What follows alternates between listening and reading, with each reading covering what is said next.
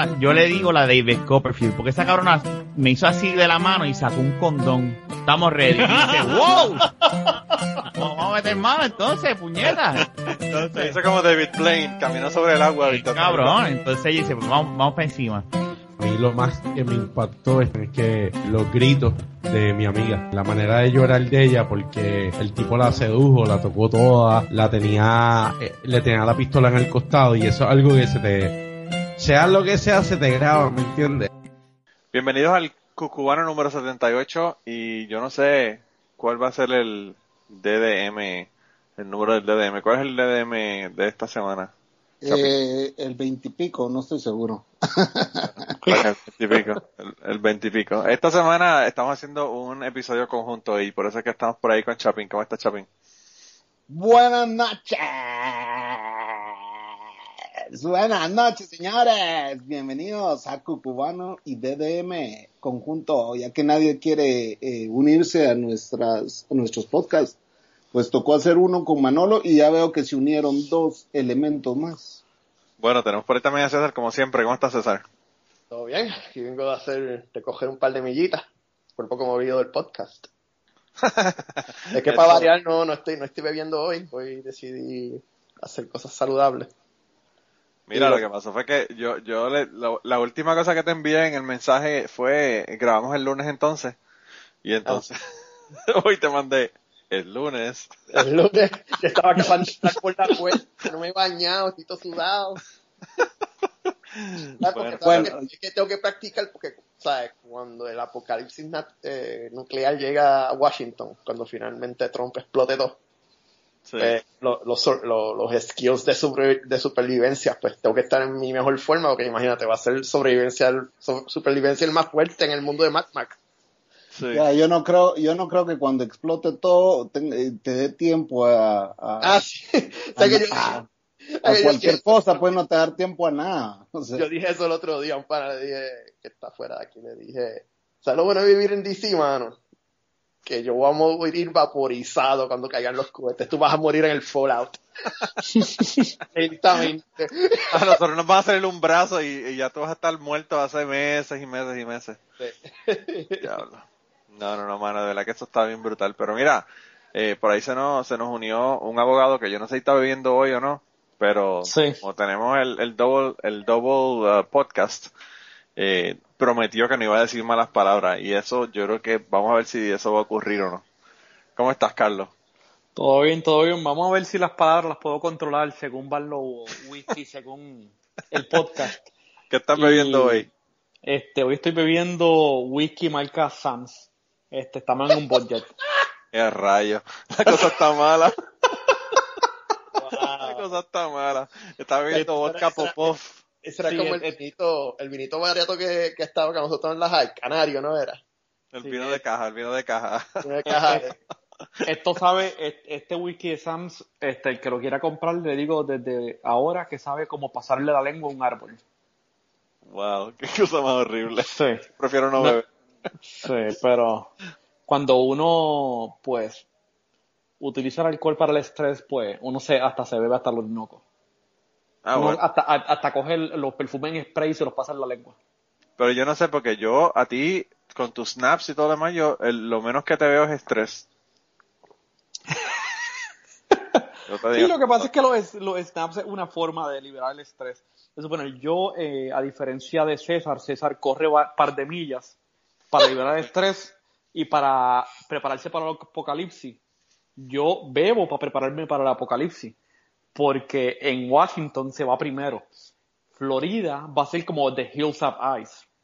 Oh. ¿Tuviste esa película, Chapin? No, ¿cuál es? The Hills Have Eyes. The, Hills Have Eyes. No, no, no la he visto. Es una película de, de, de, era como unas minas abandonadas Sí. Que vivían una gente y, eran, mano, como... Yo, a mí eso a mí no me sorprende, porque eso aquí yo, cuando viajo para el este de Kentucky, eh, yo lo veo. Esos gente son normales en el, en el este de Kentucky. Sí, en el este de Kentucky son el tipo de gente que dicen, ah, sí, ¿quién es ese? Bueno, ese es mi papá, mi tío y mi hermano a la misma vez. Sí, y sin dientes, y sin dientes, tú sabes, una cosa así, sucia, que no se bañan, una cosa bien rara. Eh, pero mira, llevamos un montón de tiempo sin grabar y la razón, por lo menos mi razón, ¿verdad? La de Chapín será otra, pero eh, es porque, bueno, yo he estado trabajando muchísimo y decidimos que vamos a, grabar un, podcast hace una semana o dos atrás. Eh, César y yo, y luego al fin y al cabo no, no pudimos grabarlo. Y no hemos tenido invitados, pero realmente lo más que ha ocurrido es que he estado trabajando. Eh, hoy tuve días libres, finalmente, luego de 18 días trabajando 12 horas diarias. Así que decidí grabar entonces en el día de hoy porque ya mañana comienzo con 8 días más corridos, así que... No, lo que digo es que llevas muchos días grabando, eh, trabajando de día, por lo que no puedes grabar. Pero como trabajas de noche, no te impide. No, pero lo que pasa con, con el trabajo de día es que la planta estaba paralizada y a veces no tenía ni electricidad, o sea que estábamos... Oh, wow. Carlos, eh, Carlos, tienes que decir, cuando grabes un podcast, dile a tu vecino, hoy voy a grabar un podcast, por favor no estés navegando. Para que no se conecte al Netflix. Sí, para que no... con, esa señal que está robando, pues que te haga el favor de no... Por favor, que, que, que, la señora, por favor, que deje de ver el Netflix, aunque sea por el día de hoy, mientras tú este, grabas el podcast. Sí, tengo que decirle a la señora que deje de estar viendo Sin Cielo No Hay Paraíso. Sin Cielo No Hay Paraíso, wow. Allá en, en, Florida eh, se ve eso, aquí en Kentucky no saben ni lo que ni lo que es televisión en español. Ellos piensan que los los países de Latinoamérica no tienen no tienen televisión, por lo tanto no tienen eh, canales que hablen en español. Bueno, eh, ellos piensan que todavía andamos en taparrabo y, y pintándonos la cara, así que. Probablemente, probablemente. No, aquí, aquí, yo no sé por qué, yo no sé si es por el nombre o qué rayo, pero yo tengo, eh, yo, bueno, tenía Time Warner y ahora Time Warner lo compró Spectrum, que es otra compañía. Sí. Y se la pasan mandándome cartas en español de que me cambie y coge el paquete de canales en español y yo digo, ¿Mm? ¿De por tu apellido, esta gente? Por tu apellido. Ajá. Sí, pero Time Warner ni le preocupaba. Time, Warner era tan gringo que ni eso hacía. Eh, pero me están ofreciendo un montón de canales y yo le digo, bueno, ya quitaron la Comay en Puerto Rico, así que no me interesa ver nada de, de la televisión en Puerto Rico. Chapín no sabe lo que es la Comay. La Comay era un programa de chisme, eh, Chapín. Que, que la gente lo boicotearon y tuvieron que eliminar el programa. Pero era el programa número uno en Puerto Rico yo sé que ustedes hablan mucho sobre política, pero ¿qué piensan sobre el, el Trump Care que no pasó? O, no, ya hablaron de este tema en algún cubano anterior. No, no hemos hablado todavía y, fíjate, eso es bien interesante porque a mí me encanta el hecho de que ellos hayan votado, qué sé yo, cuarenta y pico de veces para quitarlo y ahora que tienen prácticamente...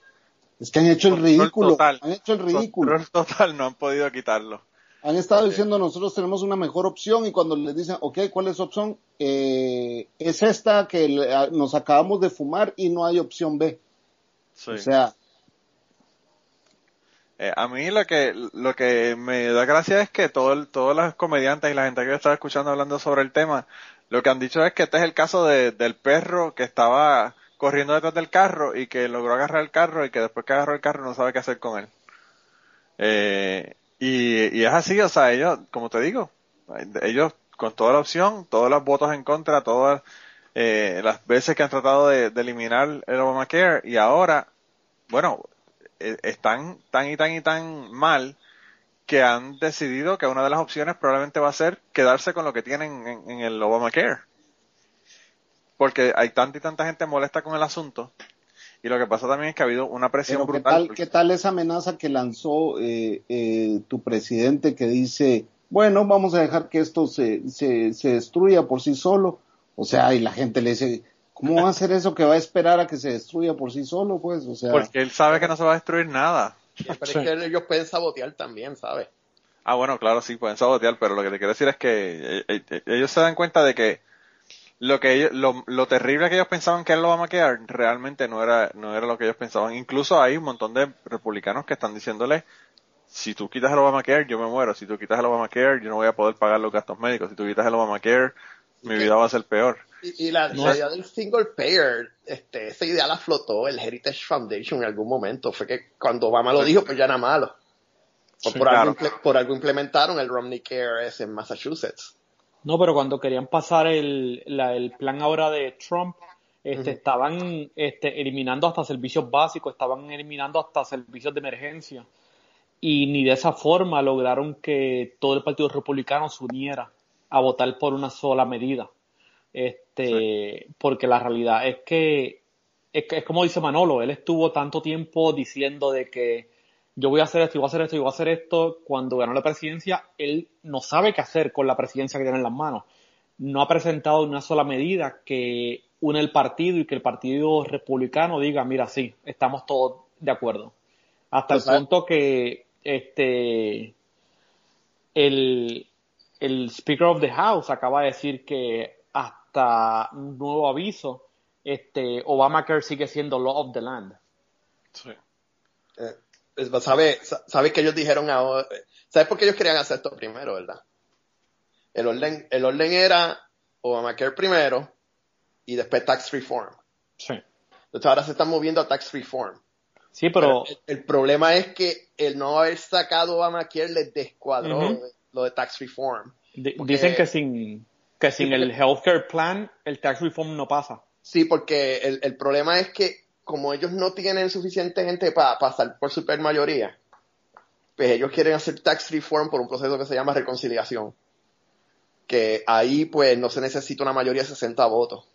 El problema con reconciliación es que las reglas dicen que no puede haber un déficit peor que lo, con lo que empezaron durante el proceso de reconciliación. Si quitaban el, si quitaban el Obamacare, de ahí iban a sacar un millón de dólares en savings, un, perdón, un trillón. Sí. Y ahora tienen que empezar el tax reform preguntándose de dónde Jallo van a sacar ese trillón de dólares que ellos estaban contando con la eliminación de Obamacare. Entonces ahí, ahí es que se están metiendo en un problema que ahora el tax reform de ellos también está en peligro. O sea, nada cuadra, o sea, todo tenía que cuadrar si el primero salía.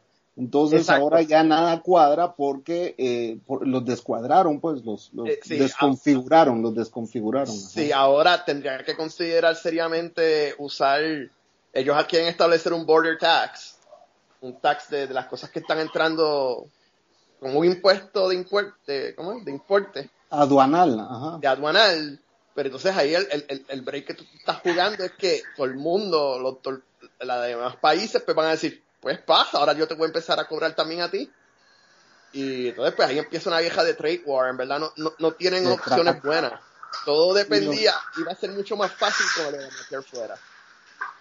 Este, es mucho, pero me alegro. Ese es Carlos, esa.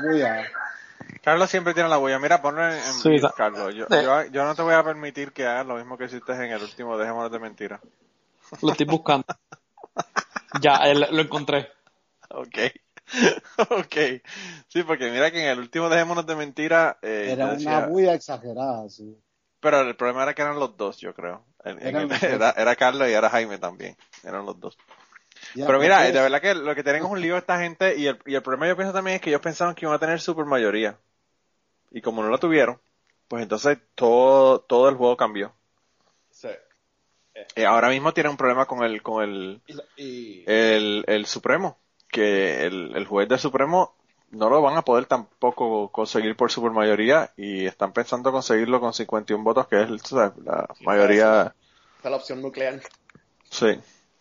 Y pues yo no sé si van a hacer eso o no lo van a hacer, pero eh, los, los demócratas dijeron que le van a hacer filibuster. Así que de verdad que eso tiene un lío brutal. Yo estaba ahí, yo no sé si esta es la batalla que queda, de verdad. bueno, pero es que pero ese tipo tiene 49 años, mano. ¿Tú sabes cuánto, cuánto va a estar ese tipo ahí? Y pero ahí lo que a mí me duele es lo de Garland y aquí yo digo, no, hay que, hay que hacérselo difícil, tú sabes. Sí, yo, yo pienso que si yo estuviera ahí con los demócratas, yo le digo, mira, yo no voy a votar hasta que pongan a Garland como opción. Sí. Porque eso, eso, esa nominación se la robaron a Obama. Y eso no se puede permitir. Sí, la, la, cosa es que Garland era tremenda nominación. Este, cuando tú comparas el récord de Garland era una persona que era para pasar cualquier escrutinio y cualquier pregunta o cualquier esta investigación, él estaba preparado porque una persona que tenía un récord perfecto. Estamos hablando del juez federal, ¿verdad? Del juez federal. Supremo. Para, mis escuchas que no saben de qué estamos hablando. Sí, el juez federal que se está nominando ahora, él tiene buen récord cuando lo miras de un lado bastante, bastante conservador. Sí, pero lo que pasa, lo que pasa es que a mí lo que me molestó de, Garland fue que los republicanos dijeron que ellos no iban a, votar por la nominación de Obama porque Obama no iba a, a poner una persona como Garland y cuando Obama dijo, ok, pues vamos a ponerle a Garland, entonces dijeron, no, no, es que no vamos a votar, tú sabes. Eh, y está brutal porque o sea, lo están poniendo como que es una opción que los dos partidos estarían de acuerdo con ella. Eso no es cierto. Eh, sí, lo, lo, que hace es que cuando tú tienes a la tortuga hecha hombre, Mitch McConnell, ah, bueno, claro. envuelto en el procedimiento, que una persona que desde un principio él dijo que él iba a estar en contra de cualquier nominación de Obama, porque él simplemente, él no quería, él, él, él podía aguantar esos meses que, que faltaban. Este, el, el para Ted Cruz, Ted Cruz le estaba hablando de que, ah, a lo mejor si Hillary es gobernadora, no necesitamos, perdón, si Hillary no es presidenta, no, no, no necesitamos tantos jueces. O sea, ellos estaban hablando de no ni siquiera procesar lo que Hillary nominara. O sea, estos tipos son unos sucios. Eh, eh, eh. realmente, realmente lo que había era lo que antes no habían nueve, nueve jueces. Sí. sí. y eso, pues, siempre se pero, Pero va, tomando en cuenta todo lo que ha pasado, ya tomando en cuenta todo el desorden y todo, y que la gente se está dando cuenta y que la popularidad de Trump ha bajado a treinta y pico por ciento, tomando en cuenta todo esto, es muy probable que pierdan el Senado y que pierdan el Congreso en las próximas elecciones, que es cuándo. Eso es en dos años, en 20 meses, pero el problema de eso, Chapín, es que... Dos lo que pasa es que... con el gerrymandering que tienen esta gente eh, eh, en los distritos, de verdad que yo dudo que... Sí, yo no... yo, leí un artículo ayer de gente que, que votó por Trump y están iguales. Como que, sí, yo sé que le está diciendo embuste, yo sé que le está haciendo esto otro, pero él está este, agitando a Washington como yo quería. Tú sabes, que hay una aquí, que van a yo tengo compañeros que son republicanos, aquí yo tengo compañeros que son republicanos que me han dicho, a mí no me gusta Trump, Trump es un cero a la izquierda, no debería ser presidente, pero mi partido está arriba y eso es lo que importa. Eh, es, pura ideología. Es pura ideología. Sí. ideología. Ah, a mi pensar, este, estas próximas elecciones dentro de dos años no es de los demócratas de ganar, es de los demócratas de perder. Porque realmente con todo lo que está ocurriendo, los demócratas deberían tener una mayoría en votos. Al menos que algo ocurra o algo pase que el Partido Demócrata se vea bien malo o que Trump haga algo que sea bueno para la nación, que lo dudo yo pienso que estas próximas elecciones son del Partido Demócrata de perderlas. Bueno, y ahora pensemos algo no tan doméstico, vámonos ya más afuera de las aguas de Estados Unidos.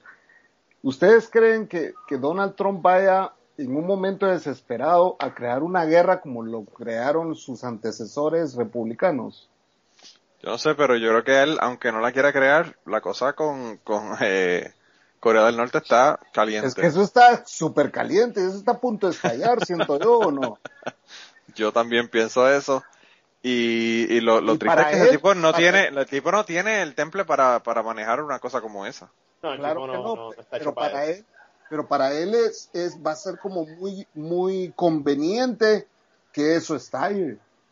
Acuérdate ah, que siempre, salen como gloriosos y como ganadores y como somos eh, los papás del mundo y eso sube, sube la, ¿cómo se llama? La, la percepción, sube la, o sea, va. ¿Qué tuvo George Bush hijo? Irak e Irán. Fue una estupidez, fue una idiotez, todo el mundo lo dijo, Estados Unidos lo dijo que fue una idiotez haber ido y todo, pero la popularidad de Bush durante la guerra se fue a los cielos. Claro. Y eso es lo que eso es lo que a mí me preocupa también, que, que hay un ataque terrorista, por ejemplo, aquí, o que hay, se, desata una guerra, y que ya la gente con el patriotismo no, no solamente no le importe eh, Trump, sino que además de eso hay un montón de cosas que se pueden hacer mientras uno está en guerra que no se pueden hacer cuando uno está en, en momentos donde no estamos en guerra. Claro. Y eso, con una persona como Trump en la presidencia, eso es muy preocupante para mí. Sí, porque va a aprovechar a hacer todas sus maldades porque tiene el poder de hacerlo. Claro, claro. claro. Y también, este, no sé si han escuchado este, el, el presidente de IndiaMart, que es una de las páginas web que más ventas hace en cuestiones internacionales. Él dijo que, y lo dejó muy claro, que cuando se acaban los tratados internacionales de economía es cuando la guerra empieza. Porque la única forma que se en guerra es económicamente todos los países porque tienen algún tratado, tienen algún beneficio económico cuando se acaban esos tratados económicos, que es lo que busca Trump. Trump está buscando acabar con casi todo tratado económico internacional de los Estados y Putin, Y Putin. Sí. Es lo que busca Putin a través de Trump, eso es lo que pasa. Claro, claro. Yo vi un video que, estaba, que, pusieron hablando sobre Trump y hablando sobre cómo él no podía nominar una, una persona en el, en el Supremo por el, escándalo que tiene de Rusia. Todavía no se sabe si realmente él es un, presidente legítimo o no, eh, por el asunto de, Rusia interviniendo con las elecciones. El, el, problema que hay ahora mismo es que yo no sé una guerra contra Corea del Norte, no estoy seguro si esa guerra se daría en Corea del Norte o si nos traerían la primera guerra en solo americano. Y eso sería de las peores cosas que podrían pasar en solo americano. Pero yo no sé si, si, ellos tienen la, el poderío para llegar a un suelo americano. No, no, no. llegar aquí esto es imposible, bro. En, en, cuestión de misiles no pueden. O eh, misiles, o una invasión. Este país está, está demasiado fuerte invadido. Yo estaba viendo un video de alguien hoy donde decía que China podría solucionar lo de Corea del Norte. Porque China le puede mandar una guerra económica a Corea del Norte y en una semana los quiebra, dice. Ah, bueno, claro, claro, claro. Sí. Eh, de verdad que yo no sé qué va a pasar ahí, pero la cosa, la cosa yo sé que está caliente y, a mí me lo que me sorprendería es que no hubiese ninguna guerra con esta gente. Sí. Aquí lo importante es que todos vamos a morir. todos vamos a morir. Todos vamos a morir. Ustedes primero que nosotros, porque primero está Estados Unidos antes que... Exactamente, vaporizado. Vaporizado. No te preocupes, Chapín, este, a, Guatemala y El Salvador lo que va a llegar va a ser la nube de radiación. Mira, Después que todos los Estados Unidos esté muerto, entonces solamente le va a llegar la nube de radiación. Van a llegar las cenizas radiactivas de César. Sí. Y, lo peor de todo... darle muerta al Chapín en muerte. Lo, peor de todo es de que el himno de, de esa guerra va a ser si el norte fuera el sur. Ricardo Arjona. No, no, como, como pongan a Ricardo Arjona de, de, himno y yo no muero en la guerra, yo me suicido solamente por la canción de Arjona. creo que eso es lo que va a pasar. Yo creo que la gente se va a suicidar voluntariamente, van a tomar, como, hicieron allá en, en Guyana, se van a tomar el Kool-Aid con, con el veneno. Sí. Mira, ahora que tú dices de Arjona, Arjona vive en Puerto Rico, ¿verdad, este Chapín? No, no tengo ni idea. Yo, sabía que en, México vivía, no sé. Yo pensé que él tenía una casa, no sé si vive o no, pero me parece que tiene una casa en Puerto Rico. Eh, puede ser el millonario. Sí, sí. Eh, pero bueno, eso es una de, los, de las exportaciones más grandes que ustedes han tenido de, de, tu, de tu país. no te ves una disculpa. Sí. Sí, mano, Trump, Trump, Trump, eh, Donald Trump destruirá el mundo pero eh, Ricardo Arjona lo lleva, lo lleva haciendo sufrir por décadas. Sí, no, Ricardo Arjona nos está torturando, sigue sacando discos. Ricardo, Ricardo Arjona es para Latinoamérica lo que Justin Bieber es para Estados Unidos. Para Canadá. Oh. Para Canadá, ¿verdad? Para Canadá. Sí. Está brutal. Mira que ahora que estamos hablando de música nos hace falta Ruth para que nos diga, nos diga, nos hable sobre Arjona. Eh, que, que se dice en el mundo de la música de Arjona, pero bueno. Mira, pero, pero no sé, yo, yo, eh, esta, en este tiempo que estuve, ¿verdad? Libre, fui al, al funeral del esposo de mi jefa. El esposo de mi jefa eh, le dio una infección en un oído y se le pasó al cerebro y estaba un día yendo al médico el jueves y el martes estaba muerto. Una cosa, pero así. Joder, no me digas eso, que yo tuve una infección de oído toda la semana pasada. Ahora me cagué. Pues ellos, fíjate, no, entendieron. No entendieron, ellos no entendieron. Ay, la primera mala palabra, mía. Mira. No fui yo, no fui yo. Mira.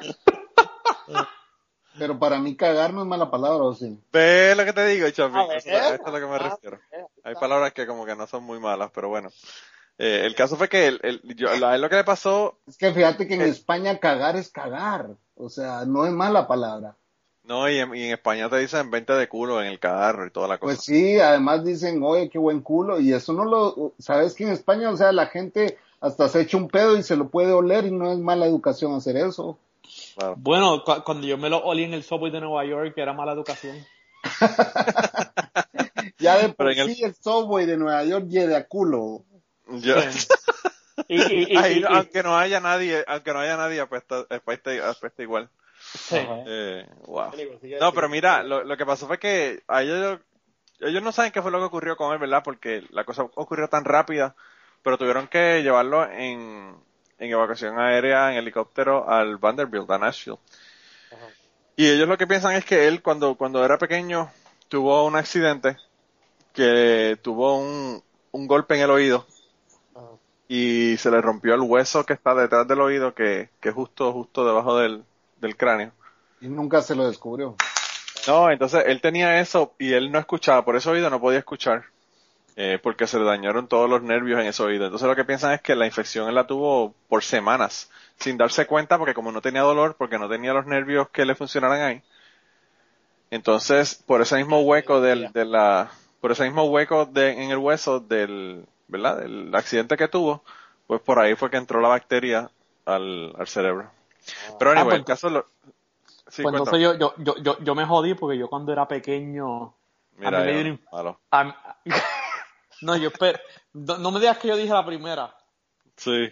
No, pero esa palabra yo no la encuentro. Eh, bueno, no importa, denle, denle libre, yo lo edito. Denle, denle, denle. Este, yo, yo, yo me jodí porque cuando yo era pequeño a mí me dio una infección de oído en el oído izquierdo eh, que me reventó el tímpano. Oh, y, oh. Y yo no escucho bien por, por el oído izquierdo, así que tengo que tener cuidado que no me haya que tener cuidado con las infecciones. Sí, la, la infección a él empezó como, como una infección de, de, influenza, de, de, flu y con, ¿verdad? Con... Igual que a mí. Gestión y todo lo demás, con lo que te dio Pero mira, el caso fue que a él le ocurrió eso. Si, si te hubiese dado ya, César, te hubiese muerto, porque te digo que lo que duró fueron como cuatro. Lo que pasa es que él tenía daño en los nervios también, entonces no sentía la infección. En cambio, ustedes sí tienen los nervios, o sea. Sí o sea, sí, sí, sí se sienten el oído, pues, o no. Sí. Pero anyway, lo que, lo que le iba a comentarle fue que estuve en el, en el funeral de él, ¿verdad? Y estaba diciendo el, el, la persona que dio, ¿verdad? La, estaba dirigiendo los servicios de, del funeral. Habló todo el mundo, desde el pastor de su iglesia hasta you name it. Pero una, una persona que estaba hablando de, la, de los compañeros de él de la iglesia estaba diciendo que cuando Obama ganó en las elecciones en el 2008, él había llamado a una reunión en la iglesia. Y cuando la gente fueron a la reunión de la iglesia, él empezó a decirle de que habíamos que tener cuidado y tenemos que estar preparados porque Obama a los dentro de ocho años no va a querer entregar eh, su, su, puesto, ¿verdad? Se iba, se iba a quedar como dictador, ¿verdad?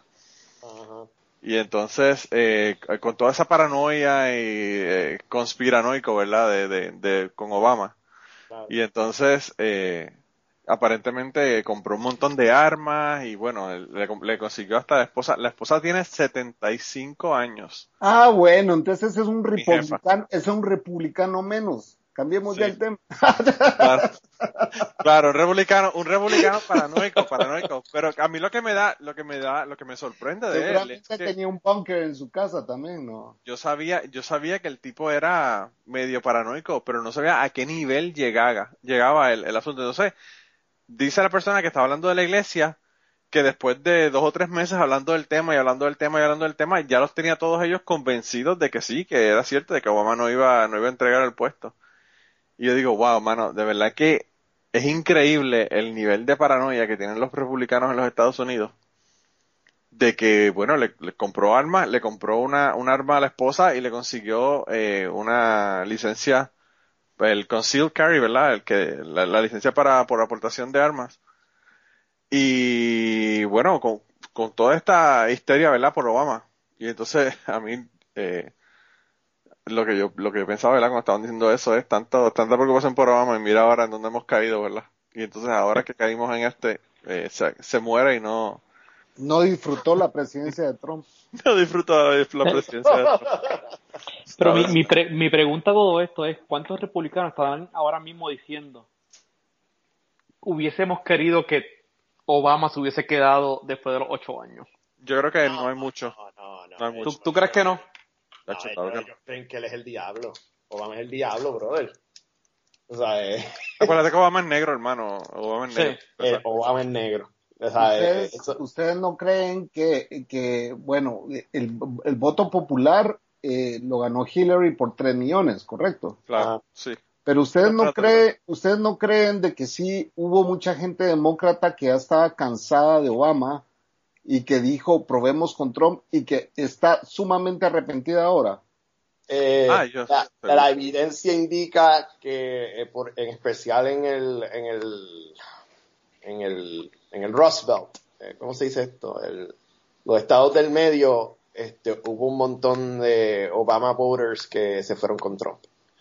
Pero era más que el, por lo que dicen las entrevistas, lo que, sea, que, que, se está investigando, es que ellos, Hillary tenía un mensaje horrible, tú sabes, no era, no conectaba con ellos, ¿me entiendes? Entonces, pues, eh, por alguna razón ellos siempre sintieron que Obama les, hablaba a ellos y, y Hillary pues, ¿sabes? No, no era un buen match con ellos.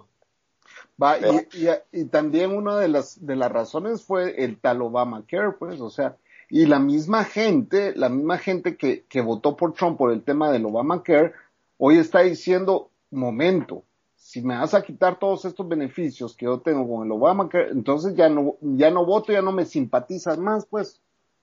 Y eso es gente de Kentucky, todos los rednecks que yo dije en un podcast tuyo, Manolo, una vez. Pero si es esta gente que, que está votando por Trump, les quitan todos los beneficios del Obama, se van a voltear después. Sí.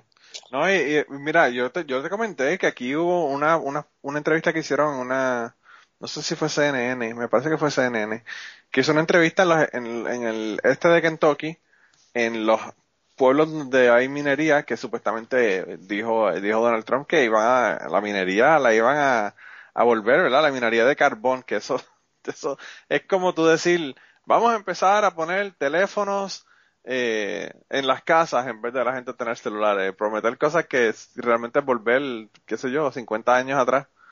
Eh, pero toda esta gente votaron por él por eso y son gente que están recibiendo dinero en el Obamacare porque los esposos tienen eh, black lung, ¿verdad? Que es la enfermedad que le dan los pulmones a las personas que hacen minería de carbón. Eh, y que eso es lo primero que le van a quitar si quitan el Obamacare. Entonces votaron por Trump y le van a quitar eso. Entonces es como que la gente está votando en contra de, su, de sus intereses. Y yo siempre he visto eso, que la gente vota en contra de sus intereses porque los republicanos que yo conozco no son gente millonaria sin embargo, siempre están protegiendo a los millonarios por alguna razón extraña. yo voy a dar eh, un pronóstico, yo voy a dar un pronóstico y no sé si voy a ser acertado, pero para mí, para mí, el mismo pueblo va a sacar a Donald Trump de la presidencia en menos de dos años. Ah, yo creo que sí. El mismo como un golpe de estado o algo así. Como un impeachment y el mismo pueblo va a presionar a sus a sus eh, eh, representantes locales porque se está dando ahorita, pues, o sea, la misma gente que votó por Trump le está pidiendo a sus representantes que no le quiten sus beneficios. Claro. y, cuando hicieron cuando hicieron las reuniones, ¿verdad? Aquí hacen aquí hacen eh, reuniones con y como de abiertas para que la gente vaya y la gente estaban yendo a las reuniones para pelearle a, los representantes de ellos y de alguna forma necesitan todo este dinero para cumplir esas promesas y él quiere cumplir sus promesas y, tener la armada más grande del mundo triplicando el presupuesto de la armada pues pero cuando ya empiece a afectar las billeteras de toda esa raza, ¿me entendés? Porque hablemos lo que es la raza blanca, les empieza a afectar las billeteras, ellos van a decir, momento. O sea, WhatsApp, o sea, WhatsApp, ¿qué, está pasando aquí? Bueno, pero, sabes que el, mismo que te estoy hablando, el que era jefe, eh, esposo de mi jefa, y mi jefa, son personas que van a retirarse en los próximos dos años y van a estar cogiendo Medicare y cogiendo un montón de beneficios que se los van a quitar con el con el nuevo eh, ¿verdad? programa si pusieran el nuevo programa de que tiene que tenía Trump o un programa similar entonces se van a dar cuenta que por ahí van a empezar a, hacerle recortes a ellos pero olvidemos de, digamos que siga Obamacare digamos que siga ellos van a necesitar de alguna forma eh, obtener eh, colectar este dinero ¿va? claro entonces qué van a hacer hagámoslo con tax reform ¿va? entonces con tax reform igual en el tax reform van a afectar a toda esta gente que votó por Trump. Claro. Claro, sí, sí, es que, mano, está fuerte. es que votaron, es como dice, como dice Manolo, ellos votaron en contra de su interés y, y yo... Va, pero mira, ¿cómo es eso de que el Congreso, siendo republicano, que este lleva dos meses en el gobierno y que ya lo haya hecho pasar esta vergüenza, porque la vergüenza fue pull out, salte antes de caer en, más vergüenza, ¿verdad? Claro, claro. Entonces, yo creo que la misma gente va a decir, hey, momento, este chavo nos está matando el partido. Es que ya se, nos, está, ya se nos está matando. Pero es que él, eh, eso lo saben ellos antes de que el tipo ganara las elecciones. Sí. La razón por la que ellos no querían a Donald Trump es porque ellos sabían que era un loose cannon que ellos no iban a poder controlar. Y, y, y, y, y es que se lo merecen. Claro. Yo, no les tengo ninguna pena, de verdad. Mira, y a la hija que le ha dado clearance, security clearance para todo. Pero espera, espera, espera, espérate, ah, espérate. A la hija yo le doy el security clearance mío yo también. a la hija yo le doy lo que ella quiera. Lo que ella quiera yo le doy. de verdad. Sí, sí, a, a no, le gusta, pero a mí sí. Mí no me gusta para nada. ¿Y si te pide un hijo, Manolo, qué vas a hacer? Bueno, eh, voy a tener que buscar eh, el, el, turkey baster y hablar con algún pana o algo. Me llama. Como Carlos, ya ya tengo ahí para resolver ese problema, ¿viste? Qué fácil, fácil. Eh, me lo manda, me lo manda en criogenia, eh, el nitrógeno líquido desde, desde allá de, del cono sur de Florida. Sí. Eh, no, no, pero está brutal, de verdad que está brutal. Sí, no, pues, hermano, yo no, no sé, de verdad. Y yo a veces me siento mal porque como, como que sé que toda esa gente son los que la van a pasar súper mal la gente pobre es la que se la que los que votaron por él esos son los que más se van a, dar a cocotar más duro y yo estoy como que debo sentir pena es como el, el caso ese de la mujer que, que le deportaron el, el, esposo ¿lo vieron? Ah, sí. ella votó por Trump el esposo era latino inmigrante ella es americana y le deportaron el esposo y ahora está lloriqueando de que ay yo creía que él solo iba a votar a la gente mala y mi esposo no es malo, ¿y qué tú creías? o sea, no, importa. yo trato de tener pena, pero es como que... Ah. La, cosa es, el momento para detenerlo era al momento de la votación, porque solamente hay tres formas de impeach a un presidente. Y esos son traición, fraude o soborno. Llena los requisitos. los tres. pero pero son tres, tres formas que son bien difíciles de probar este, en cuestión de los requisitos judiciales. Espérate que el FBI esté investigando. Sí, sí. investigando, sí. Sí, lo están investigando. Eh, yo espero que encuentren algo y se pueda impeach. yo creo que ya encontraron algo y están negociando. Dejémonos ya de mentiras. Este, ¿Ustedes han vuelto a escuchar de, de Michael Flynn? Él está como muy calladito. Sí, sí, está la cosa eh, por, Él está bien calladito. Lane, low, como dicen los gringos. Lane low. no, pero yo, el rumor lo que están diciendo es que él está calladito porque tiene un dios. Este, yo no lo dudo. Yo no lo dudo. Que, a mí lo que me sorprende es que Comey es el que está haciendo esto, que fue el que también prácticamente eh, le dañó la, la, la posibilidad a Hillary de ser. Claro, con la mierda de, de, de carta esa. Sí, mano, de verdad que está. Javia, brother, qué javia. En 75 años van a salir esos files, van a, van a decir, bueno, vamos a liberar los files. Ah, sí, es cierto. Donald Trump tenía una conexión con Rusia, ya cuando todos nosotros estemos muertos. Claro. Cuando ya nadie le importe, cuando ya estamos hablando ruso. cuando ya nuestros hijos hablen el, su, su, su eh, el lenguaje nativo, primero, sí. o sea, Por, por lo menos mi, mi nombre es Carlos con Kai sin S, así que puedes pasar un poquito por ruso. sí, verdad, el, el tuyo, el tuyo por lo menos ahí. Entonces Puerto Rico va a pasar a ser la nueva colonia de nuevo. Vamos a hacer la, el- Vamos el- a el- la nueva colonia del Caribe de los rusos. Primero era Cuba y ahora, ahora va a ser Puerto. Rico. Sí, Va a ser, eh, va a ser el Estado Libre asociado a Rusia. Ser Puerto Rico con K, el rico. Sí, ¿verdad?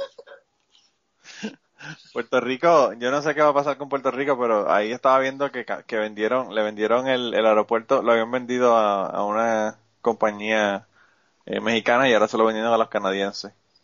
Sí, La, la mitad del aeropuerto se vendió a una compañía canadiense. Están vendiendo Puerto Rico pedazo a pedazo, Chapín. Mira a ver si ustedes allá quieren comprar algo de Puerto Rico.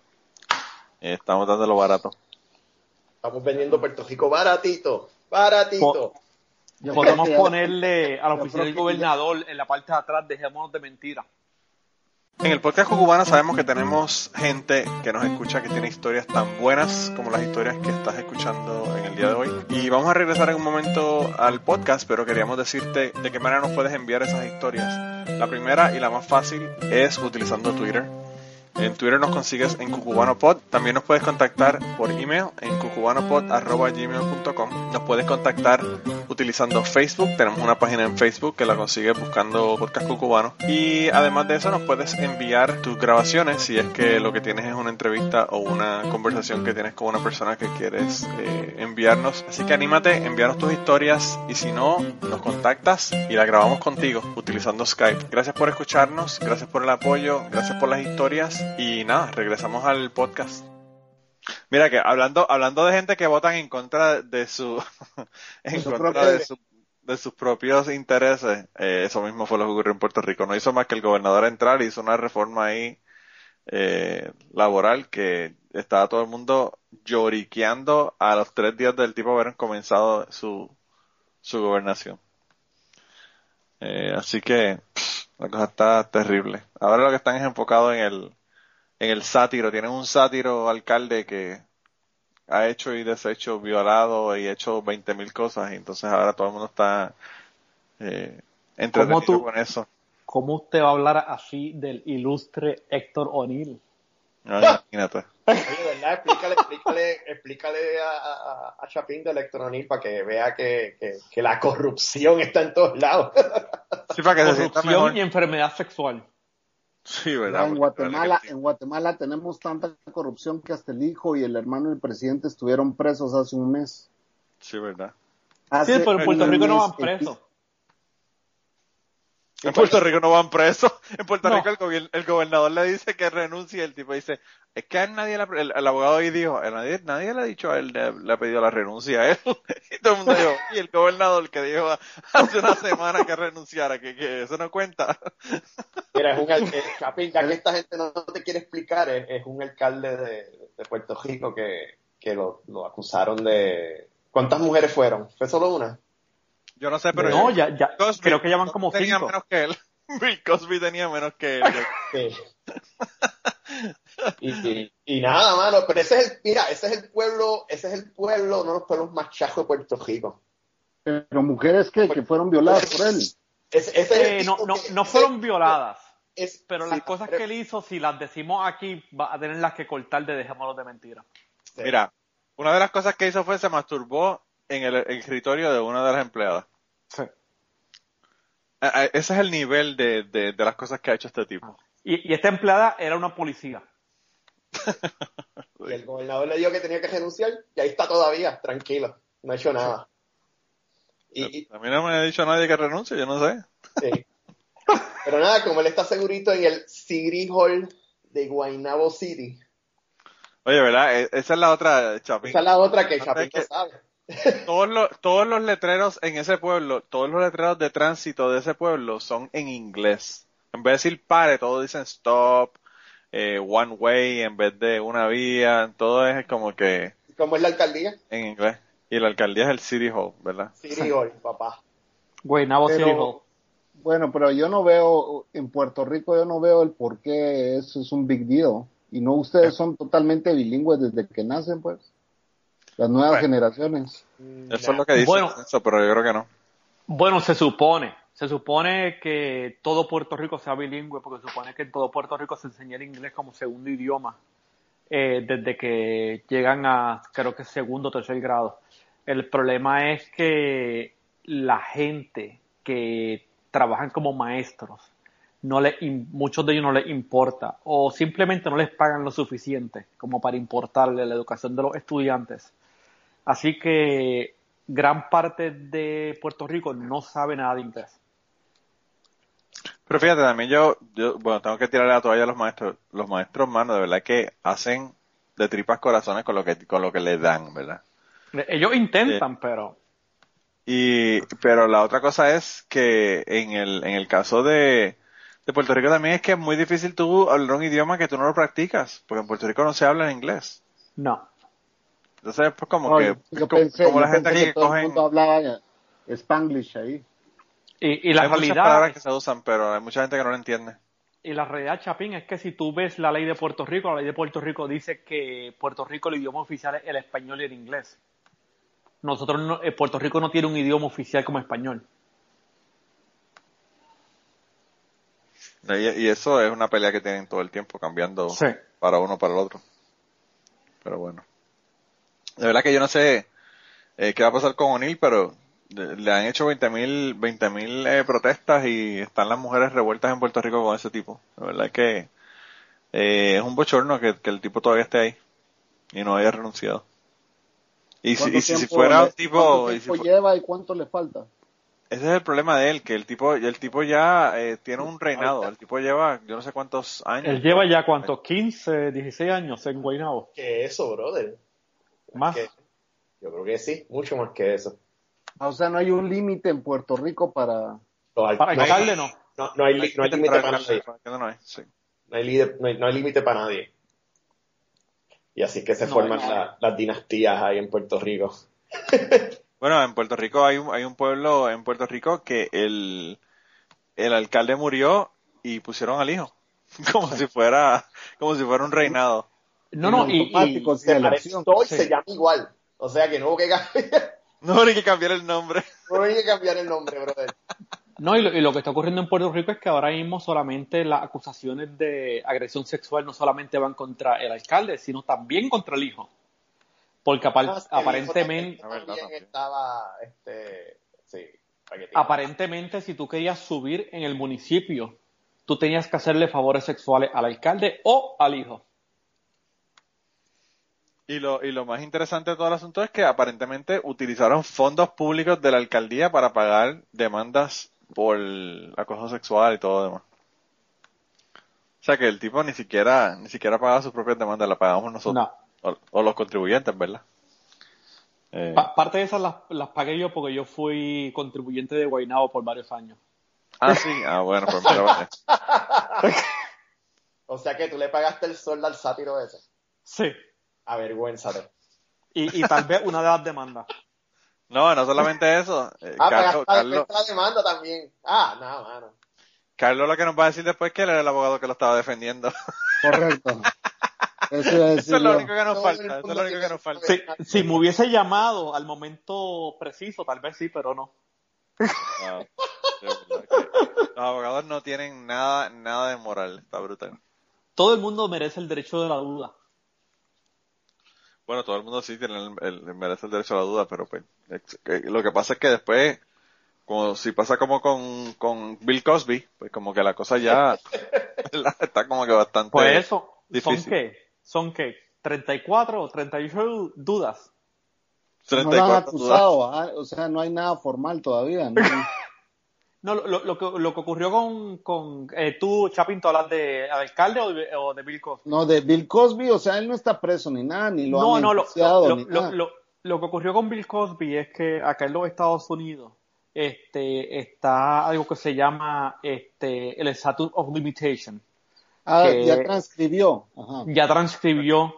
Este, hubo un solo caso que ocurrió hace menos de ocho años porque en los Estados Unidos, dependiendo del estado, es de 8 a 12 años el periodo de transcripción, de, prescripción para delitos sexuales. Y solamente había un solo caso, y ese caso no se pudo probar. Pero el resto ya había pasado el, periodo. Y eso es la razón por la que no está preso. Yo no sé cómo eso pudo ocurrir hace menos de 8 años, porque yo lo vi a él como cuatro o cinco meses de que, de que explotara el escándalo, yo lo vi aquí en un show y casi lo tuvieron que ayudar a, sentarlo en la silla. Sí. yo no sé cómo el hombre... Eh, no, a mí lo más que me gustó de eso fue que el tipo, mano, habló de religión, preaching, como tú sabes cómo él hacía, ¿verdad? Eh, diciendo que la gente que tiene que buscar de Dios, que si esto, que si lo otro. Y y a los tres meses sale el, escándalo de, todo este montón de casas. No, sí, sí, sí, sí, yo personalmente, este, yo me crié con la comedia de él. Este, yo lo veía a él como de los pocos comediantes que hacían su comedia limpia. Sí. Eh, y después, mira todo esto. A mí me encantaba, el, Cosby Show a mí me encantaba, tremendo, era tremendo programa. Sí. Eh, pero bueno, pues de verdad que uno cambió la opinión de la gente. Eh, está, está brutal lo, lo que le ocurrió a ese hombre. O lo que hizo ese hombre, ¿verdad? No lo que le ocurrió. Eh, pero bueno, yo no es, es, lo que yo digo, ¿verdad? O sea, la, la riqueza y la fama te hace a que se te volteen los gustos y que empieces a hacer cosas raras. Yo tengo un amigo aquí que, que es, es un millonario en potencia. Te digo que es millonario en potencia porque sus papás son millonarios y él solo se dedica a ser gigolo. Entonces, su trabajo como, como Carlos. Su trabajo es ser gigolo. Entonces yo le, yo cuando llego a su casa le digo, mira, una pregunta, solo en esta cuadra, en esta cuadra donde vos vivís, le digo, porque ha vivido en el mismo vecindario toda su vida, ¿verdad? O sea, él no vive con los papás, pero vive a cinco cuadras de la casa de los papás. Entonces, solo en esta calle, de aquí hasta la casa de tus papás, ¿cuántas mujeres has tenido? Espérame, déjame hacer cuentas, me dice. Y me, y me sacó como seis o siete, ¿verdad? Entonces, le, le digo, ¿y eso solo en esta cuadra? Sí, se mataba de la risa. Pues yo nunca me he puesto a pensar en esas cosas, pero sí son como seis o siete, me dice. Entonces yo le digo, ¿y a vos no te preocupa ser quien sos? Le digo, porque, o sea, has tenido tantas mujeres en tu vida, vos llegas a un lugar y solo puedes, o sea, escoger la que querés. Una vez estaban aquí las amigas de la Cocos, para los que no saben, la Cocos es mi mujer.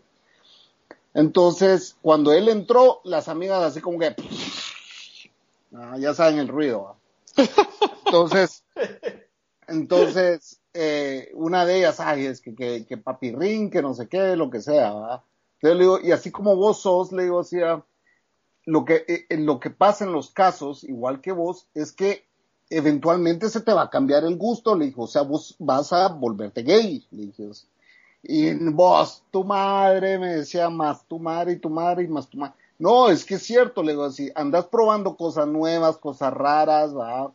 Que, que andas probando un masajito aquí, que otro masajito con, con un final feliz allá, y que cada vez con, mujeres más raras, después vas a pedir un masaje de próstata, y, y al final vas a buscar. y se le acaban, se le acaban las mujeres, el problema es que se le acaban las mujeres y dice, bueno, pues empiezo los hombres porque ya se me acabaron las mujeres en la cuadra. eh, Chapín, Chapín, si él vive en tu cuadra, yo tú me mudo.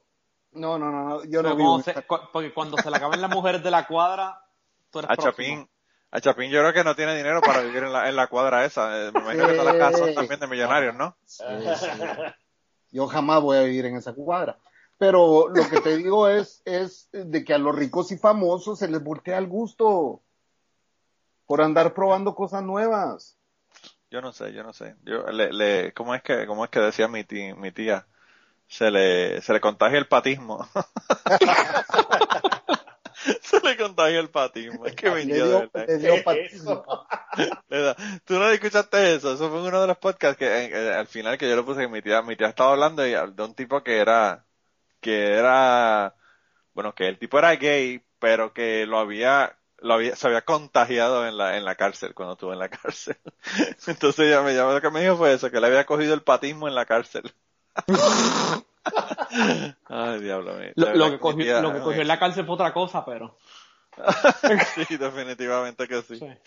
Mira, pero no, yo, yo, esta, esta semana estuve hablando con un muchacho, bueno, esta semana en el laboratorio estábamos todos los que trabajamos en el laboratorio trabajando de día, en vez de tener los turnos rotativos que tenemos normalmente, y uno de los muchachos estaba hablando, a mí me sorprendió mucho y, quería comentarle porque hablando de historias, ¿verdad? Ya que llevamos ahí todo el podcast hablando de política.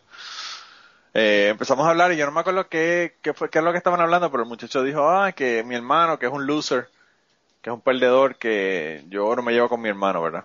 Y entonces, pues a mí no me sorprendió, ¿verdad? Y yo le digo, pero bendito, es tu hermano, independientemente de que sea un perdedor, ¿verdad? Me dice, no, pero el tipo ese nunca ha tenido nada, no tiene una casa, no tiene, no guarda dinero, no tiene, no tiene nada de dinero. Y entonces yo, en broma, ¿verdad? Porque el tipo es republicano. Le digo, lo que pasa es que a estos republicanos no les gustan ni los hermanos cuando no, no tienen dinero, ¿verdad? Cuando no, cuando no tienen la mentalidad republicana. Y entonces él me dice, no, no es eso. Y entonces se pone a contarme de, de que si el, hermano que trabaja de camionero y que la esposa y él son como que un, un equipo de camioneros, los dos, los dos eh, trabajan para la compañía. Y pues no tiene casa porque él está todo el tiempo en la, en la calle, ¿verdad? Trabajando de camionero. Y que entonces vino a la casa del papá y que después no tiene dinero y se tuvo que quedar en casa del papá y no pudo coger un hotel porque no tiene dinero para quedarse en hotel, que lo ha botado todo el dinero y se lo ha disfrutado, ¿verdad? Haciendo cosas y qué sé yo. Y entonces a mí, a mí me sorprendió muchísimo los comentarios, ¿verdad? Porque, pues, bueno, o sea, yo tengo dos hermanas y a mí no me importa lo que sean mis hermanas, pero yo no me, pondría en, esa mentalidad, ¿verdad? Además, eh, tampoco todo el mundo tiene la misma suerte que uno, pueden entender. Claro, también. Es, es, en mi caso, en mi caso, mi hermana es una mujer muy, muy exitosa, pues. Yo no he tenido la suerte de ella. O sea, e, es más, cuando ella empezó su negocio, ella me dijo, mira, quiero que vos seas mi socio. Y yo, mm, no sé si eso realmente ahorita, en este momento de mi vida en que estoy pasando esta crisis, me voy a ir a trabajar de gratis para vos. Una gran estupidez no haberlo hecho, ¿va? o, quizá lo hubiese dañado el negocio y no hubiese sacado ya nada por haber estado de socia contigo. Cabal. Entonces, pero fíjate, este, negocio con familia para mí eso es tabú. Eso yo no lo toco ni para el carajo. Sí, es difícil, es bien difícil. Y también esa fue de las razones por las cuales yo no acepté tampoco. O sea, era como. Y además, eh, eh, pero, pero a lo que yo digo es, ella no me, ella, eh, por contrario, es como en qué te puedo ayudar, va, para que, para que empeces algo, va. Claro, a mí, a mí me sorprendió mucho. Entonces, él, sigue hablando, ¿verdad? Y diciendo que, que el hermano lo bulleaba cuando era pequeño. Entonces, ahí yo le dije, ah, ah ok. yo le dije, entonces el asunto no, no tiene nada que ver con dinero, tiene que ver con buleo. Y me dice, no, no, no, si nosotros nunca nos hemos llevado desde que éramos niños. Fíjate que fue por eso que yo le pregunté a Carlos el día de hoy que si él había sido bulineado o él bulineaba en, en, el colegio. Sí, sí eh, pero a mí, a mí me sorprendió muchísimo porque, bueno, yo llevo 10 años trabajando con este tipo. Hemos hecho, ¿verdad? Eh, paralizado la planta en varias ocasiones en las que hemos trabajado juntos y pues nunca se ha abierto así como que a comentar cosas de, ¿verdad? Personales así tan personales. Eh, y me sorprendió muchísimo, pero a mí lo que me chocó muchísimo fue el asunto, ¿verdad? De que está, está brutal cómo el tipo no quiere saber del hermano. Eh, y, y, por una cuestión, ¿verdad? Tan, tan trivial como, como la cuestión del dinero, aunque, ¿verdad? El, el buleo, yo no sé, el buleo yo pienso que siempre entre los hermanos se dan, eso en mayor o menor medida. Eh, y pues después que los, los, las personas crecen, pues ya eso, nada, eso se queda en el pasado. Eh, pero a mí me sorprendió muchísimo de verdad el tipo como que que se pusiera. Muchas veces, muchas veces te critica, bueno, entre hermanos se da mucho de que si tú no tienes mi estilo de vida, entonces tú eres un fracasado. Y a veces la gente escoge el estilo de vida que quiere vivir. Eso fue lo que yo le comenté a él, también a él. Porque a veces. Él estaba hablando, él estaba hablando de, lo, de, que se había gastado todo el dinero en viajes y en cosas eh, y en lujos. Yo le dije, bueno, pero el tipo, si se muere mañana, se muere feliz por todo lo que ha hecho. Sí, pero no tiene un dinero, no tiene un peso. Y yo le digo, bueno, pero y hay personas que no les interesa tener un peso. El tipo tiene su esposa, no tienen hijos y viven eh, en su camión, ¿verdad? Pues, ¿para qué va a guardar el dinero para quién? Para que se los quede el gobierno el, el, el dinero, porque no tienen hijos. Sí, porque si no tienes hijos, no tiene, este, tus padres murieron, abuelos murieron, no tiene, este, eh, depende del estado. El, hay estado que pasaría al hermano. Si no tiene hermanos, pasa directamente al estado. Quizás por eso que el hermano está molesto. Sí. Porque a él sería que le pasara el dinero y no le va a pasar nada de él. Sería el hermano. yo, yo no sé, eh, o sea, yo creo que en la vida es vive y deja vivir, ¿verdad? Porque cada quien tiene su estilo de vida. Yo no sé, ustedes supieron que yo perdí a uno de mis mejores amigos el año pasado. Eh, o sea, era como mi hermano, ¿verdad? El que vivió conmigo en Nueva York. Eh, era mi brother del colegio, desde pequeño nos conocíamos, vivimos juntos en Nueva York y todo. Después yo me regresé a Guatemala, empecé a trabajar en hotelería y pues me tocaba viajar a todas partes del mundo. Me tocó ir a Nueva York varias veces. Y una vez él en el hotel me dijo a mí, mira, me dijo ah, me encanta tu estilo de vida, me dijo así, y me encantaría, o sea, poder tener ese estilo de vida si yo me regreso a Guatemala, me dijo. Pero eso nunca se va a dar, me dijo.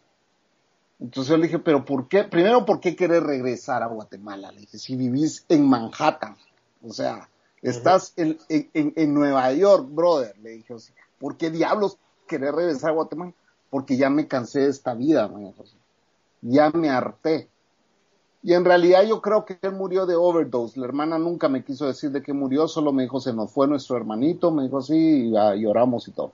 Pero él murió de overdose. El tema es, el tema es de que yo, él me decía, yo cambiaría mi vida por la tuya porque mira, estás viajando, conociendo el mundo. Y yo le decía, y yo cambiaría la mía por la tuya. Así que al final nadie tiene la vida que quiere. No. Y, y, algo que te puedo decir, yo viví en Nueva York cinco años. Y Nueva York es una ciudad de muchos excesos.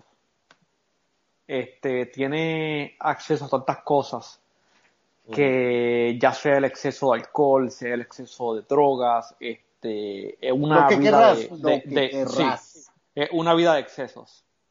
O sea, querés comer cualquier estilo de comida, ahí lo encontrás. Sí. Querés lo que querrás del mundo, ahí lo encontrás en Nueva York. Es Nueva York, pues la capital del mundo. Pero es, es, esa, después yo me quedé pensando y dije, pues sí, es, es cada quien vive y deja vivir. O sea, yo no voy a criticar la vida de él porque él era un bartender, ¿me entendés? Que yo, yo, me miraba como el alto ejecutivo de un hotel viajando por el mundo y todo, pero queriendo tener el trabajo de él de bartender en Nueva York, conociendo gente de todo el mundo. Me imagino las mujeres que haber tenido él, va, porque ahí le escribían en su muro y yo cuando miraba los perfiles de esas mujeres decía yo, wow, y este brother anda con estas chavas, ¿me entiendes? Oh, no, y, eso te puedo decir, en Nueva York un bartender se puede meter más dinero que ejecutivos. El chavo ganaba súper bien, ganaba súper bien, pero me dice, va, mira, yo nunca salí de este país, me dijo así, ni siquiera para regresar a Guatemala, porque él se quedó de ilegal allá. Y yo le dije, ¿por qué nunca arreglaste papeles? Porque nunca he necesitado, me sí. Nunca he necesitado arreglar papeles aquí, entonces ¿para qué voy a hacer algo que no necesito? Me? Hoy, hoy con Trump andaría corriendo a buscar los papeles, pero antes de esto no lo necesitaba. No lo necesitaba, entonces, pero, pero él viajaba por todo Estados Unidos y se juntaba con la hermana una vez al año en Florida y todo lo que querrá, Y le iba muy bien y ganaba bien y vivía en Manhattan. Solo que me, dice, mira, tu cuarto de hotel, de este hotel, me dice, es más grande que mi apartamento. O sea, ya me imagino en qué cuartito vivía. Sí, lo que pasa es que allá, mano, las rentas son brutales. En Manhattan, eh, por un, un estudio te cobran 5 mil dólares al, mes. Eh, súper caro, súper caro. Pero fíjate, eh, y yo te había, comentado, ¿verdad? En, aquí en Cucubano en algún momento de, de tu amigo, ¿verdad? Que había muerto. Que me parece que fue en el de, en el que hice de los mejores del año pasado. El primero de este año. Lo comenté. Y la otra cosa que te iba a preguntar, Chapín, ¿cómo está, cómo está Coco? Ya que la mencionaste ahorita, que tuvo un, un lío. Cuéntanos lo que, cuéntanos lo que te pasó con, con, Coco cuando fueron al, cuando fueron al hospital. Eso está, esa historia está buena. Es que lo que pasa es que mi, mi, esposa trabaja en, un, en una oficina donde el aire acondicionado es muy fuerte. Entonces, eh, dice que la jefa está menopáusica. Entonces, eh, pone exageradamente, exageradamente frío el aire, ¿verdad? Entonces, ella estaba empezando a tener, eh, que le sangraba una fosa nasal entonces le sangraba, o sea, estaba en medio de, su trabajo y empezaba a sangrar. Y después aquí en la casa también, y pasó así mucho tiempo, entonces le dije, mira, es demasiada sangre la que estás perdiendo, o sea, ya es hora de que vayamos al hospital y que te vean eso. La próxima vez que te vuelva a sangrar, nos vamos a ir directo al hospital, con eso te atienden de emergencia. Y así fue, entonces cuando llegamos, llegamos al hospital y le dije, bajate, la dejé en la entrada de emergencia, voy a ir a parquear yo. Entonces ella se bajó eh, y cuando yo ya llegué a la recepción, eh, le, pregunto a la señorita dónde estaba, le digo, mire, entró una señorita, una señora ahorita sangrando en la nariz, le digo, ajá, me dice, me queda viendo, entonces, ¿para dónde la mandaron? Está en tal lugar, pero una pregunta, me dice, sí, viene golpeada ella, me dice.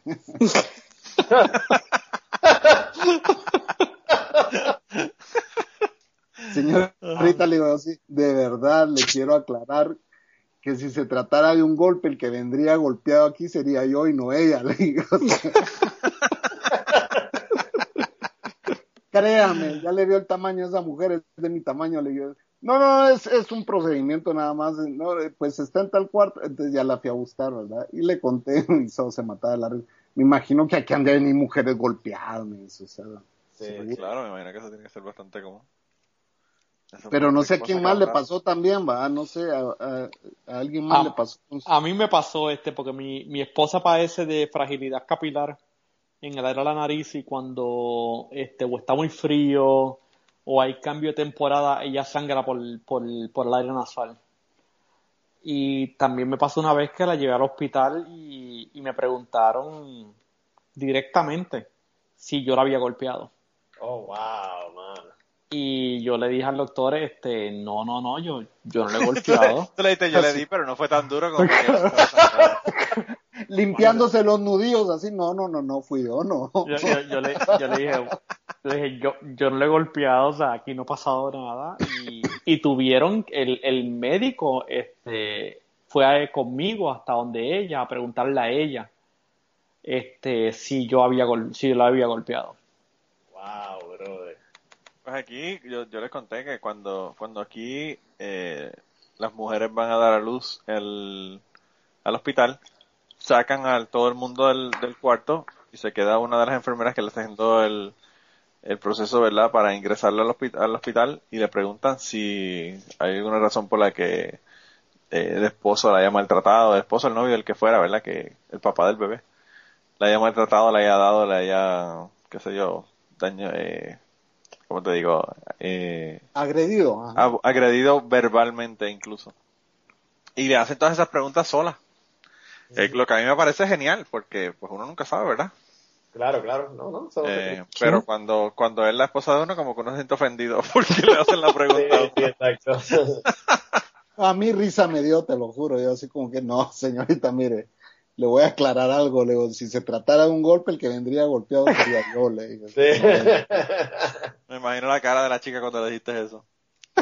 Eh, wow. Pero, pero era, era la señora y un tipo, y el tipo solo se me quedaba viendo con una cara así de que, desgraciado, Manolo, en, en, esta parte cuando Chapin dice eso, si tienes los efectos después, tienes que añadirle el efecto del látigo. Mira, que yo, yo una vez estaba en, tuve que ir a corte porque un tipo me chocó mi carro y, y estaba el juez en un caso anterior al mío, estaba, era un asunto de violencia doméstica. Y entonces estaba el, el esposo y la, y la esposa y están parados ahí, el, juez estaba hablando con él, entonces él estaba diciendo, no, yo veo aquí, le, dice a la señora, yo le señora, veo que usted tuvo que, que poner una orden de protección. y el tipo levanta la mano y le dice, no, no, su señoría, el que puso la orden de protección fui yo. Oh, todo el mundo, todo el mundo en la corte empieza a reírse, mano, y ese juez se ha dado esa cabro. Empezó a, dar, empezó a dar con el mallete, empezó a dar con el mallete, orden, orden, cuando todo el mundo, cuando todo el mundo se cayó, dijo, no, la ley 54 en Puerto Rico está para proteger a las mujeres y a los hombres por igual, esto no es para uno, para proteger a un solo sexo, que sé, que sé yo qué, eso, eh, eh, tú sabes, que puede ser el esposo que lo necesita en lugar de la esposa y qué sé yo, pero yo, se veía, la señora era una señora grande y, y, corpulenta y el señor era un señor que pesaría, qué sé yo, 80 libras mojado. Me imagino que por eso era que la, la señora le daba hasta dentro del pelo. Pero, eh, Pero eh, eh, la, ley, la, ley, 54 fue un problema en Puerto Rico cuando hubo pare, cuando se empezaron a permitir las parejas del mismo sexo. Este, porque la, este, los jueces y los tribunales no querían aceptar la ley 54 o abuso doméstico en parejas del mismo sexo. Yo tuve que llevar un caso este, donde yo estaba alegando donde una pareja del mismo sexo había abusado del otro y la corte no quería aplicar la ley 54. Mira qué tontería, para que veas qué tontería, como es la, cosa, mano. Sí, sí. Sin embargo, si la mujer abusaba del hombre, se aplicaba. Si el hombre abusaba de la mujer, se aplicaba. Pero si era un hombre a otro hombre o una mujer a otra mujer, la, el tribunal decía, ah, yo no sé si aplica. Pero eso, eso fue una ley que trataron de cambiar y por eso fue que se hizo la marcha en Puerto Rico, ¿verdad? Sí, sí. Para que no se hiciera ese cambio. Sí. O sea, que, lo, que los religiosos en Puerto Rico pretendían que los homosexuales y las lesbianas se mataran entre ellos eh, en vez de protegerlos. No Correcto. la misma protección, no tienen la misma protección que todo el mundo. Sí, este, su religión de amor dice que si eres del si son parejas del mismo sexo se pueden matar entre uno al otro, pero si son diferentes sexos se deben amar. Bueno, pero es que su Dios dice que los homosexuales hay que matarlos, pues ya le quitan eso de las manos a Dios y se matan entre ellos. Manolo, ¿viste el enlace que te envié hoy? De, sí, no, yo no podía creerlo, Chopin, eso es una cosa increíble. Eh, lo, tengo para aterrizar, para leer aterrizar, pero para que, para que Carlos y César sepan de qué estamos hablando, eh, Chopin me mandó un, pastor allá en, El Salvador que está diciéndole a los feligreses que, bueno, que si no tienen dinero, que donen sangre para que le den ese dinero a la iglesia que, que cojan por la donación de sangre. Que vendan su sangre, básicamente. Eh, yo digo la verdad que, como dice, como dicen en Twitter el hashtag, tremendo ser humano el tipo. Tremendo ser humano. bueno, aquí en la Florida yo vendo la sangre, porque cada vez que yo dono sangre, yo tiendo a donar sangre cada tres meses. Este, cada vez que dono sangre me regalan dos taquillas para el cine, así que realmente pues vendo la sangre. Qué tremendo ser. Mira, Carlos, a mí, a mí no me importa que te den las dos taquillas para el cine. Lo que a mí me preocuparía a quién le van a dar esa, esa sangre tuya, que debe ser como 150 grados prueba. Sí, el, lo, que le, lo que le donan es este sangre en alcohol en vez de alcohol en sangre. Sí, sí, sí. ¿Y, cada, cada, cuánto puedes donar sangre? Eh, cada tres meses. Yo lo hago este, cada tres meses. Pero que creo que cada tres meses es lo más que puedes. Supongo que tu esposa se acerca a vos y te dice, ¿cuánto falta para que vayamos al cine? Te dice. Más o menos. Eh, va a llevar al cine más que cuando se le regalan las taquillas. Sí, este, cuando me regalan taquillas o Día de Damas. No, también. No, no, lo que, tú tienes, lo que tú tienes que decirle a tu esposa es, eh, si tú donas la sangre podemos ir dos veces cada tres sí. en vez de una. Sí. Y más, te, puedo ayudar a que te salga la nariz.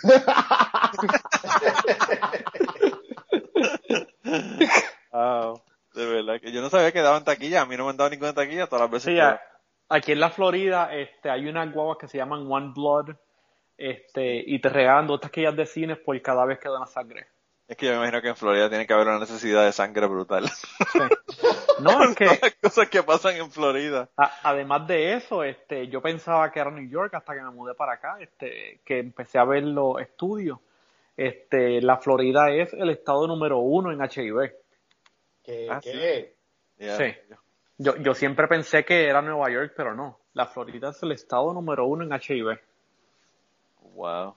Ya que por eso mismo este por eso decidiste casarte por eso decidiste casarte y olvidarte del resto de las mujeres sí cuando, yo vi las estadísticas dije olvídate que aquí me caso Ya no más, ya no más Beach para mí. Se acabó. No, olvídate de eso. Oh, wow. increíble. Pues eso yo no sabía esa estadística. A mí me dijeron eso cuando fui a Puerto Plata la primera vez. Me dijeron, mira, tú aquí en Puerto Plata, República Dominicana, es la capital del Caribe de, de HIV. Así que ya tú sabes, ni, ni se te ocurra. Eh, pero lo de Florida no sabía, eso es nuevo para mí. Sí, eh, Florida, es número otra uno. Cosa más, otra cosa más, otra cosa más en la que Florida es número uno y que eh, ojalá y no lo fuera. Sí. Porque de verdad que mira que, que Florida tiene estadísticas que son número uno que son horribles. Oh, sí. Eh, pero bueno. Pues mira, yo creo que ya estamos llegando al final. Estamos aquí más de una hora ya. Eh, no, quería no, no, puedo creer que llegaste al final sin que tuvieran que editarme. No, dijiste una mala palabra, de esa la, vamos a quitar. las demás te las aceptamos. Eh, de verdad que, aparte de que no, no estás con el, con la lengua pesadita del alcohol y todo eso, ¿verdad? No, no, eh, me, me, ha aguantado bastante. ahora cuando, ahora cuando terminemos la llamada es que el hombre va a tirarse para atrás. O sí, a, terminar de empinar el codo para dormir cuando uno tiene, cuando uno tiene la foto de Skype con una botella de ron, uno sabe que con qué, con qué tipo de alcohólico es el que uno está bregando. Carlos, yo quería preguntarte, ¿al final pasaste el bar exam o no? Eh, todavía estoy esperando a, a abril eh, 10 que van a dar los resultados de la Florida. Ah, ok. Bueno, pues yo espero que lo hayas pasado. Sí. Ya, yo tengo el de Puerto Rico y Nueva York, ahora, este, ahora el de la Florida vamos si no pasas si no pasas el de Florida vas a tener que volverte a Puerto Rico a defender a O'Neill porque ya no va, no vas a poder oh, eh. todo el mundo tiene derecho a una defensa todo el mundo tiene derecho a una defensa sí, man. Mira, cuando cuando esto yo no sé si lo debería decir o no debería decir pero es la última historia del día de hoy cuando el automóvil que tenía el Bentley ustedes se acuerdan del político ¿Cuál era el polígono que tenía el Bentley que supuestamente... Ah, este... El Chuching. El Chuching, sí. Pero no me acuerdo el nombre de él. Anyway, es un político, eh, Chapín, que le dicen el Chuching, imagínate. Eh, y entonces el tipo tenía un carro Bentley y decía que se lo habían regalado, que había sido un regalo. entonces, pues le iban a llevar a corte porque pensaban que había sido, bueno, había que ver de dónde era ese regalo, si era un regalo que era, ¿verdad?, por corrupción o si era un regalo legítimo o de dónde lo había sacado. Y cuando él iba a, ir a, a, ese regalo, una amiga mía que es abogada, eh, yo la veo que me llama, ella es de, Puerto Rico, me llama un día y yo digo, ¿qué, ¿qué habrá pasado? Me llama, coge el teléfono y me dice, mira, te estoy llamando porque tú eres una persona que, que estás bien clara en tus valores y todo lo demás y te tenía que hacer una pregunta. Una persona, claro, eso, esto se odia. Yo no sé, ¿verdad? Eso es de dónde lo saco, pero bueno. Y yo le digo, ok, pues cuéntame. Me dice, no, mira, lo que pasa es que hay un compañero abogado que va a estar en el grupo de abogados que, que van a defender al Chuching por el caso del, del carro este. Y él me pidió que yo fuera. Ella no iba a estar en el caso, pero si tú llegas con cinco abogados, impresionas más que si llegas con uno, ¿verdad? Claro. Entonces ella iba a ser uno de esos abogados que no iban a estar en el caso, pero que iban a estar ahí como parte de la representación legal de este tipo. Entonces me estaba preguntando que, que, yo pensaba que si debía tomar eso, ese caso, o no tomar el caso, porque pues ella no sabía si le iba a ayudar a su imagen o le iba a dañar su imagen. Yo le dije, mira, lo único que te puedo decir es que cuando eh, Madonna fue a Puerto Rico, se pasó la bandera de Puerto Rico por la vagina. y todo el mundo pensaba que era una mala, una mala, eh, ¿verdad? Eh, cosa la que había hecho, una, una, una falta de defensa. Bad advertising, ¿verdad? Sí. Y resultó que estuvo en todos los periódicos el día después, así que yo le dije, yo pienso que, que tu cara aparezca en los abogados, independientemente, en, los periódicos, independientemente de que, de que sea defendiendo al chuchín, ¿verdad? Pues uno va a pensar que la, la persona tiene, ¿verdad? si lo está cogiendo un abogado a un caso tan importante, pues uno pensaría que las personas van a pensar a tener más, más estima de tu trabajo. Así que yo le dije, yo que tú lo cojo porque realmente el caso yo no, ella no iba a ser que lo iba a defender. Yo le dije, pero tú decides lo que tú quieras. Y pues resultó que al fin y al cabo, eh, no, la persona que, que iba a tomar el caso, pues decidieron no, no, no, o sea, no ponerla a ella como parte del grupo de abogados y no, no, no tuvo que ir. Pero, pero, yo te digo algo, Manolo, tú, tú, lo estás pensando de una forma muy americanizada. Sí. Porque si, lo, si ves a, a, los abogados de O.J. Simpson, todos fueron muy exitosos, a Kardashian y todo todos los demás. Sí, y fueron muy famosos y se hicieron millonarios después de, multimillonarios después de ese caso. Sin embargo, en Latinoamérica es muy diferente. En Latinoamérica es dime con quién andas y te diré quién eres. Sí, pues yo no sé, en Puerto Rico yo no sé cómo eso cuadra no. No sé cómo es en Puerto Rico, pero... pero hay abogados en Puerto Rico que tienen mala, muy famas de que son la escoria del mundo, eh, pero que son muy famosos y tienen muchísimo dinero. Eh, en Puerto Rico, para los abogados... Que defienden a escoria, por eso es. Sí. En Puerto Rico, para abogados, este, está la mentalidad de que no hay tal cosa como mala publicidad. Exacto. Ok. En Puerto, Rico, pues en Puerto Rico es igual que en los Estados Unidos, entonces. Pues sí. En Estados Unidos es igual. Sí, siempre y cuando salga en los medios, está todo Pero bien. también, también la otra cosa que yo le dije fue, ¿para qué te metiste a ser abogada sabiendo que tú sabes, tú tienes que coger casos y hay casos que, pues, eh, van a, vas a estar defendiendo de escoria, tú sabes. Eh, no todos tus casos van a ser gente que son claramente inocentes y claramente casos que está ayudando a gente que realmente merece que los ayuden, ¿verdad? Eh, yo le dije, si tienes problemas con eso, vas a tener problemas en tu, en tu profesión en el futuro, porque no va a ser la única, la única vez, ¿verdad?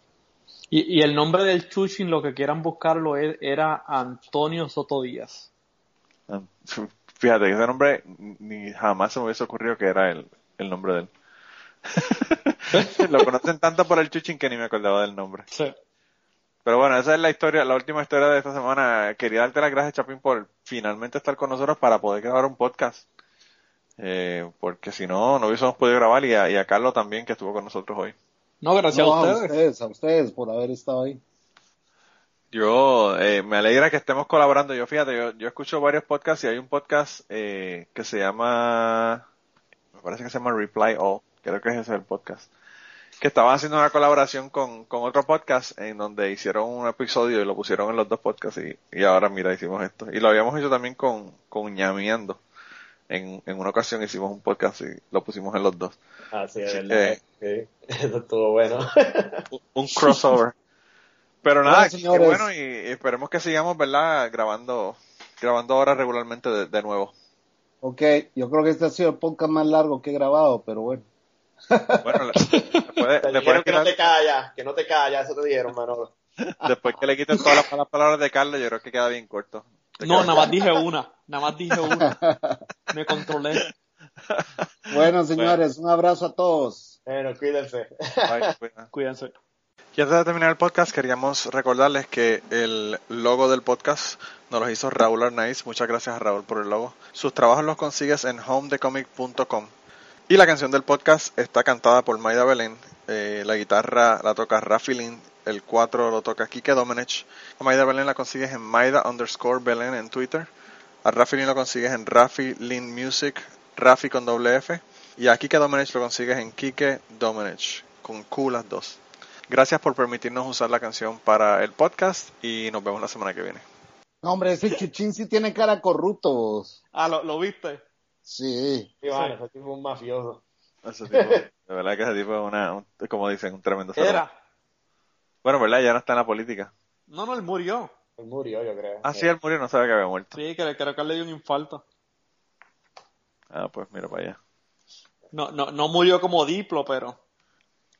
Como Diplo. ¡Qué cabrón! Tú, tú si, si, no sabes, Diplo era un comediante de Puerto Rico que murió teniendo sexo. Quedó, se vino, se vino y se fue a la misma vez. Correcto. la mejor forma de morir. No sabía que el Chuchín se había muerto. Pues quizá por eso fue que mi, mi amiga no tuvo que hacer el, el caso porque se murió. quizá no fue que no la cogieron para el, para la batería de abogados, porque fue que no hizo falta, no hizo falta porque el tipo se había ido con la pelona, como decía mi abuelo. Uh, wow.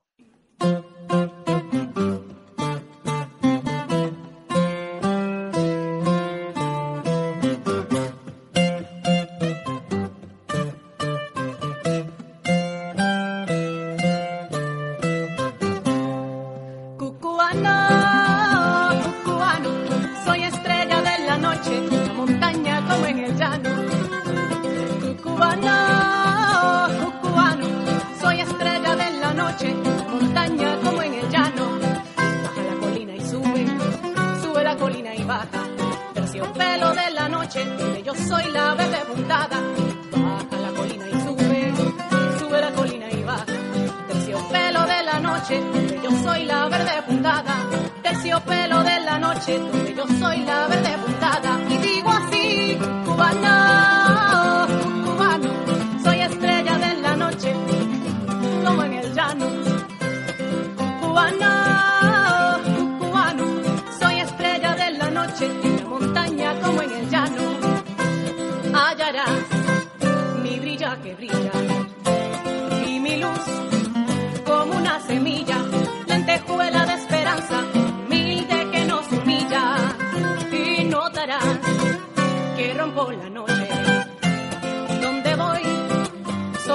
sombra.